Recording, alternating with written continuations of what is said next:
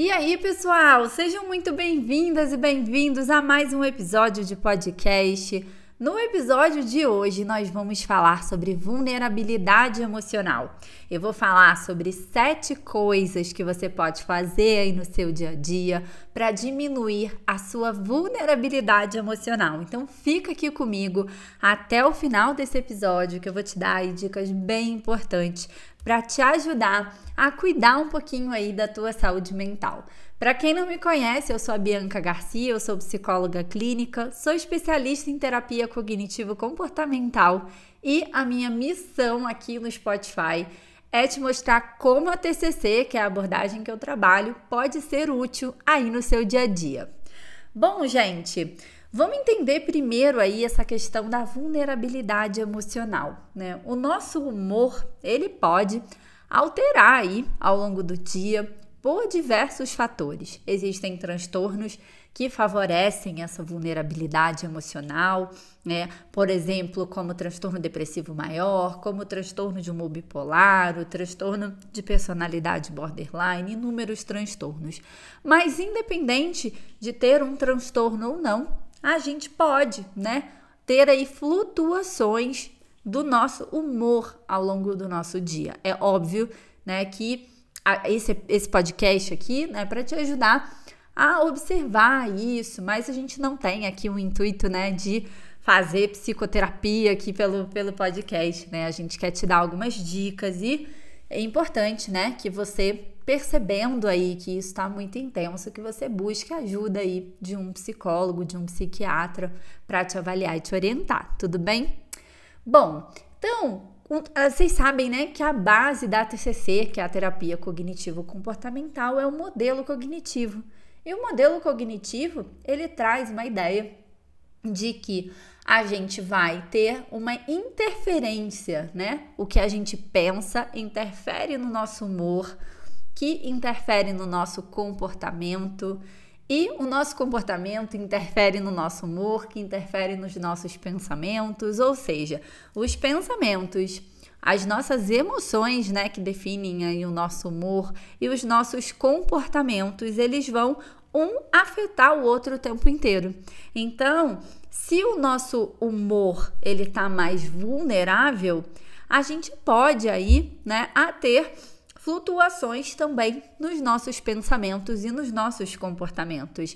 A gente fala bastante aqui sobre maneiras né, de, de reestruturar os nossos pensamentos, de questionar os nossos pensamentos. A gente fala sobre resolução de problemas, a gente fala sobre um monte de coisas.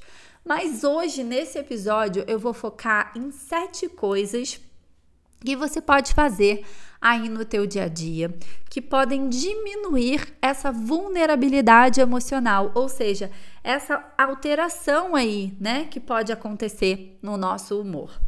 Primeira coisa que eu vou falar aqui um pouquinho é sobre a gente acumular também emoções positivas, né? É como se a gente durante o nosso dia a gente tivesse um potinho, né? A gente acumula emoções negativas, como, por exemplo, tristeza, raiva, medo, ansiedade. Eu, particularmente, não gosto desse nome negativas, porque as emoções, elas têm funções, funções importantes e elas mesmo as emoções mais desconfortáveis, elas são boas pra gente, elas nos ajudam, né, a resolver problemas, elas nos ajudam a perceber as necessidades que a gente pode estar por trás, tá? Mas didaticamente fica mais fácil, né, para compreensão aí se a gente chama de emoções negativas, né?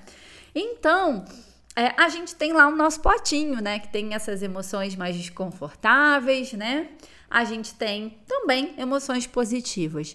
Muitas vezes o que atrapalha o nosso dia e acaba nos deixando vulneráveis emocionalmente tem a ver com a gente acumular muitas emoções negativas. Mas a gente pode também acumular emoções positivas, né? Isso pode tornar a coisa um pouco mais leve, isso pode até ajudar no nosso enfrentamento das emoções negativas mais desconfortáveis. E aí, como é que a gente acumula emoções positivas, né?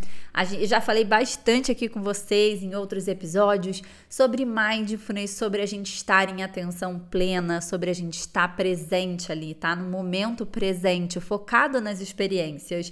A gente pode, por exemplo, fazer uma coisa simples, né? Hoje, por exemplo, no café da manhã, eu comi um bolo de milho, né? E, e ele estava super gostoso, super quentinho. E por alguns minutos ali, eu parei para perceber, né? Essas sensações, o cheiro, o sabor, a textura, né? As cores ali do, do, do bolo, do, do, dos pedacinhos de coco que estavam ali, da calda. Então a gente pode, mesmo numa coisa simples, cotidiana, era um café da manhã que eu peguei um pedacinho né, de, de, de, de, bolo ali, mas a gente pode observar. Então, a gente pode produzir emoções positivas nas coisas mais simples do dia a dia, né? Você vai, tá, tá trabalhando em casa, você levanta para pegar uma água, você que tem um pet aí, de brincar com seu pet, né? De, às vezes você vai perder, entre aspas, ali três, quatro minutos, ver um vídeo engraçado e dar risada, conversar com alguém especial. Então, reparem que a gente pode produzir, acumular emoções positivas em várias coisas simples. Às vezes a gente acha que precisa acontecer algo assim incrível na nossa vida, né? Para que a gente consiga acumular essas emoções positivas. Então, essa, ó, primeira dica para reduzir aí essa vulnerabilidade emocional, ou seja, deixar o seu humor aí mais estável, é acumular emoções positivas. Tá anotando aí, né? Segunda tem a ver com problemas, com resolução de problemas, tem a ver com enfrentar problemas. Às vezes a gente fica sofrendo com uma coisa, né, dias e dias e dias, prolongando aquele problema que a gente não vai poder se livrar dele. Pegar uma coisa boba, né? Por exemplo, eu, esses dias eu precisei dar uma resposta no WhatsApp e eu percebi que eu estava demorando dias e dias e aquilo estava me gerando sofrimento.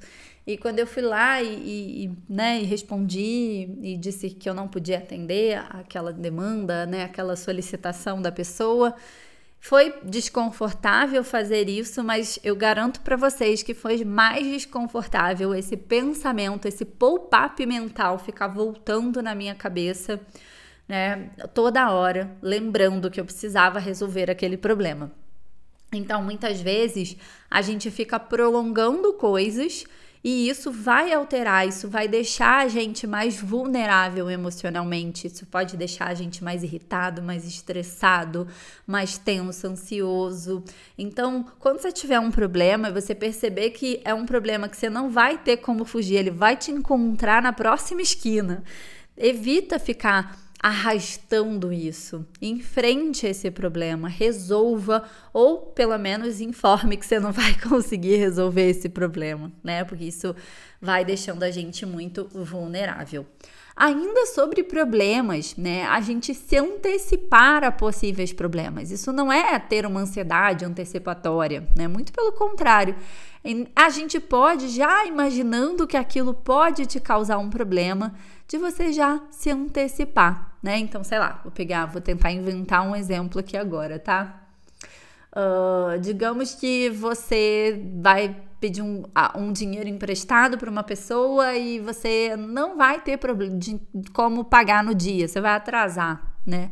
E aí você podendo já se antecipar, né, já comunicar essa pessoa que você pode né, se atrasar, pode ser atrasar um, um, pagamento, pode ser se atrasar, né, num compromisso, já se antecipe, né, então tente já pensar em como você pode já criar estratégias para lidar e se antecipar a possíveis problemas, tá? Isso também é bem importante. Agora a gente vai entrar em coisas bem cotidianas, né? Então, falar sobre sono. Gente, tem coisa que deixa a gente mais vulnerável emocionalmente do que ter dormido mal, de estar tá com privação de sono. A gente pode ver isso até em crianças pequenas, né? Eu lembro meu filho quando era pequenininho, quando ele estava com sono, ele ficava muito chato, muito irritado, muito manhoso. Então, sono, gente, sono é um componente muito importante. Então, ó, o quarto fator aí para você diminuir essa vulnerabilidade emocional é ter uma boa qualidade de sono. Uma boa qualidade de sono envolve ter um travesseiro confortável. Às vezes a gente tá, esquece, né, de trocar o travesseiro. É você dormir com uma roupa confortável, é você criar um ritual de sono, é você desacelerar, né, tirar um pouquinho os dispositivos ali com luz azul, né?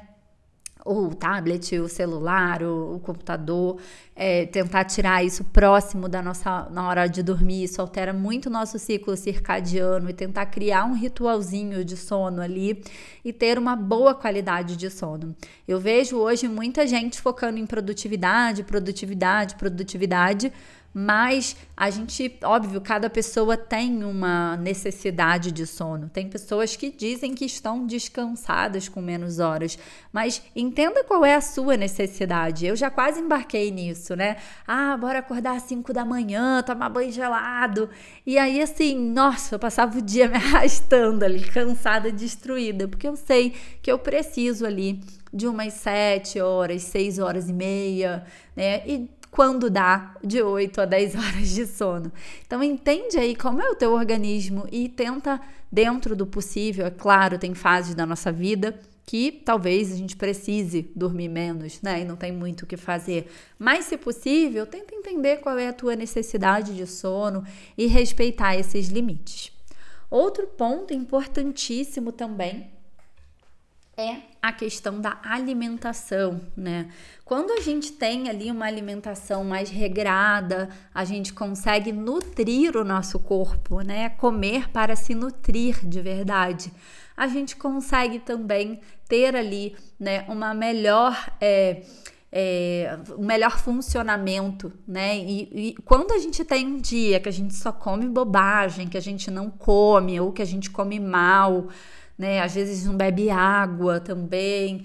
Então, tudo isso, gente, são coisas que afetam, né? Eu sou uma pessoa que eu gosto de almoçar cedo, então quando dá um certo horário ali, eu já sei que eu não posso marcar paciente naquele horário, que eu preciso me alimentar naquele horário. Então, se alimentar em horas desreguladas, ou ter uma alimentação ruim, ou não se alimentar, né, ou comer muito mais do que você precisa, são fatores que podem também comprometer, que podem também deixar a gente mais vulnerável emocionalmente. Né? Tudo que tem a ver com a nossa fisiologia também vai ter relação com essa nossa alteração de humor.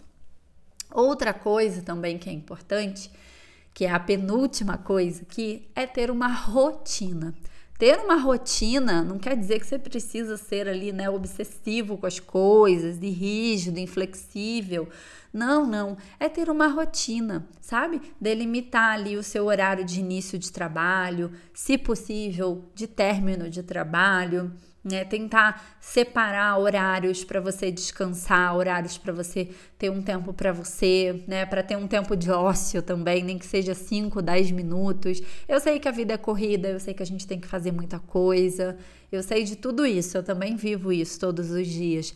Mas quando a gente tem uma rotina, a gente tende né, a ficar menos vulnerável emocionalmente. Quando as coisas vão acontecendo o tempo todo fora do planejado e você não tem um mínimo de controle sobre o teu dia, isso vai afetar o teu humor. Por exemplo, eu tenho uma rotina, eu gosto de acordar, eu gosto de tomar café, eu gosto de fazer ali, um, um, cuidar um pouquinho da minha espiritualidade ali né, por 5, 10 minutinhos, fazer, tomar café da manhã, que é uma das coisas que eu mais gosto na minha vida. E quando né, é planejado ali fazer uma atividade física, mesmo que seja 20 minutos, 15 minutos, meia hora, uma hora, o que deu naquele dia, tomar um banho e sentar para trabalhar, né? Ir lá no Instagram e conversar com vocês e pensar no dia. Quando acontece, e acontece às vezes, né? De eu acordar atrasada ou ter que fazer algo ali no horário da minha rotina matinal, isso parece que o dia vai ficando, né, daquele jeito, né? Então, é, eu, não, eu imagino que isso também aconteça com vocês, né? Eu percebo que quando a minha rotina está comprometida, isso vai me gerando pequenas doses, pequenas porções de estresse e isso vai tornando ali o meu humor, né, mais vulnerável. Então, ter uma rotina mínima, eu gosto de chamar ali, né, de um mínimo possível, um mínimo viável, é, sem se comprometer muito, sem rigidez, sem impor limites ali muito rígidos para você, mas ter uma rotina mínima, sabe? Isso e principalmente quando o dia começa, né? Porque a gente tende a já ter uma sensação de que as coisas vão fluir melhores ali naquele dia. Por último, aqui, não menos importante, na verdade, muito importante, é a questão da atividade física. Isso, né, a gente consegue ver isso em vários estudos, os efeitos positivos das atividades físicas no nosso humor, tanto pela atividade em si, pela fisiologia, mas também pela socialização, pela sensação que a gente fica ali de dever cumprido, por saber que a gente está cuidando da gente, da nossa saúde, que é um momento só nosso.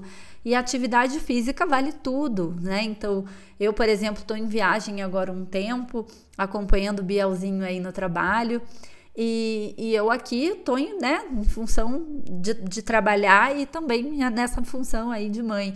E então tem dias que, que não dá. E às vezes, enquanto eu tô aguardando ele, eu levo um tênis na bolsa para fazer uma caminhada, tento fazer é, subir de escadas o máximo que eu posso, pegar um aplicativo e fazer ali um, um, um treininho de yoga, de alongamento ali, de 15 minutos que seja, de 10 minutos que seja. Então, isso é primordial. Hoje a gente sabe que a, a atividade física é algo assim que não é mais muito opcional, né? A gente precisa fazer aí pela nossa saúde física e pela nossa saúde mental.